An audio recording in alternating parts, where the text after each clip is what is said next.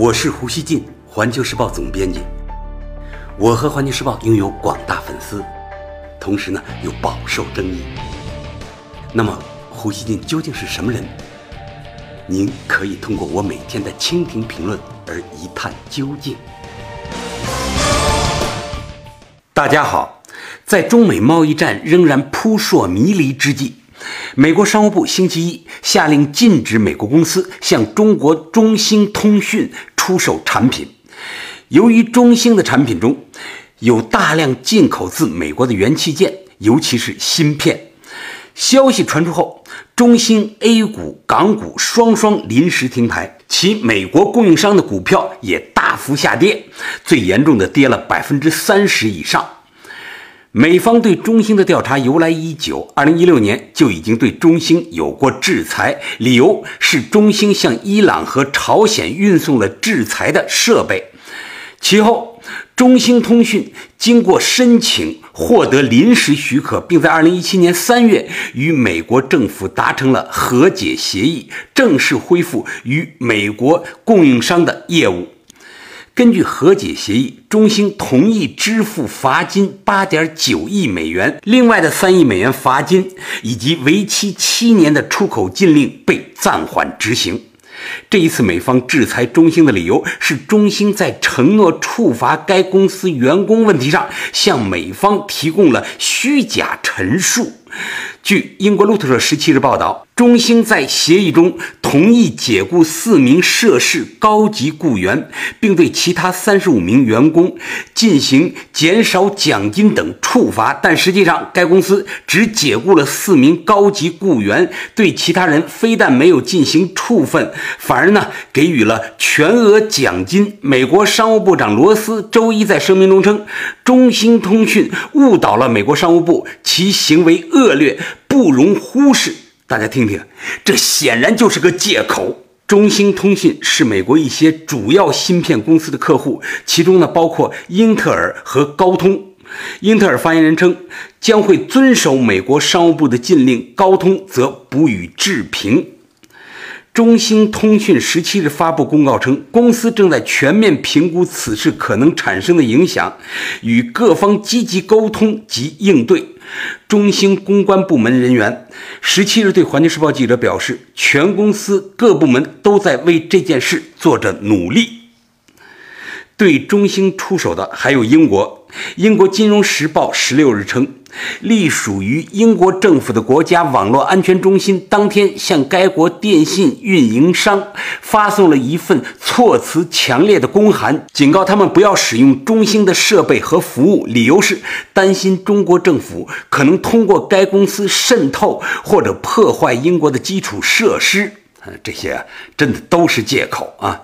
英国网络安全官员认为，该国的电信网络中已有大量由华为供应的设备，如果再让另一家中国企业进入，那么其现有的风险防范措施将会失效。金融时报还称。伦敦的做法实际上就是试图把中兴挡在英国市场之外，让其无缘争取把该国电信设备设施升级为 5G 和全光纤网络的巨额合同。美国《华尔街日报》十七日称，如今正值美国扬言要对价值一千五百亿美元的中国商品加征关税。中国也誓言将以牙还牙回击美国之际，美英封杀中兴的做法将导致美中贸易和经济政策摩擦升级。就在十七日，中国商务部宣布，从十八日起，对原产于美国的进口高粱采取临时反倾销措施。英国《金融时报》十七日称，西方国家政府以国家安全为由对中国企业实行限制的清单更长了。尽管美国商务部官员坚称此举与白宫近期采取的其他行动无关，只是之前奥巴马政府调查的一部分，但是有专家表示，这些制裁是一股日益强烈的对华反弹的一部分。美国《纽约时报》认为，中兴遭封杀的根本原因是美国政府想要打击“中国制造 2025” 计划，不让中国利用美国的技术实现对美国的超越。《华尔街日报》称，在这种情况下，科技行业尤其容易成为中美两国擦枪走火的领域。上个月，美国政府叫停了博通对高通的收购计划，理由之一是该交易可能使高通在与华为的竞争中处于弱势。美国有线电视新闻网称，今年二月，美国情报部门警告本国国民不要购买中兴和华为的手机，称这两家公司对美国消费者的安全造成了威胁。如果照这么说，老胡呢，呃，绝对是不能使用苹果了。老胡呢，到现在还在使用苹果。《华尔街日报》的报道还说，华为手机已经渐渐淡出了美国市场，但中兴手机是美国智能手机市场的第四大供应商，市场占有率约为百分之十。从美国媒体近日的报道看，华盛顿再次拿中兴开刀，很可能是美国政府打压中国高科技企业的开始。《华尔街日报》十六日说，对中国。限制美国云计算和其他高科技服务的做法，华盛顿正在考虑采取报复措施。这实际上是要开辟对华贸易攻势的新战场。据知情人士透露，美国贸易代表莱特希泽在起草新的贸易申诉文件，可能根据1974年贸易法的301条款，指称中国在这些高科技服务领域不公平地限制美国贸易。此外，美国媒体近日还集中渲染要对中国的 5G 技术保持警惕。美国有线电视新闻网、美国科技资讯网等十七日纷纷刊文称，美国无线通讯和互联网协会通过研究发现，中国在 5G 技术领域超过了美国。如果美国想在该领域赢得与中国的竞争，就必须采取行动。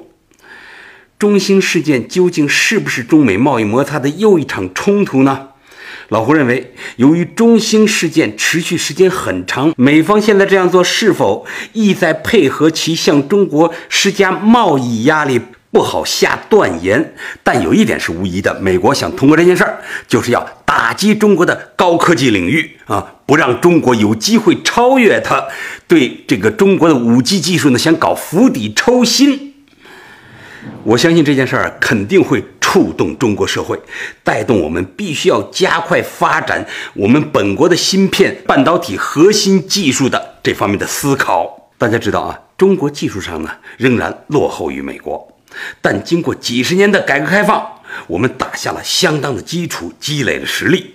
今天的中国如果下决心攻克一个难题，通常呢是能够做到的。问题在于啊。我们处在全球化当中，全球化它是一个大的供应链，而美国呢处在这个供应链的技术的顶端。全球化提供了解决问题更加廉价的方案，这是一种方便，也滋生了惰性。大家看啊，当购买芯片、购买外国的芯片啊，比使用国产芯片更加容易，也更加便宜时，就会形成一种市场取向。并使得对外部技术的依赖不断固化。中国实际上已经能够生产中低端的芯片，但是呢，生产更精密的芯片需要呢更大的投入，也需要市场的响应，需要政府的支持。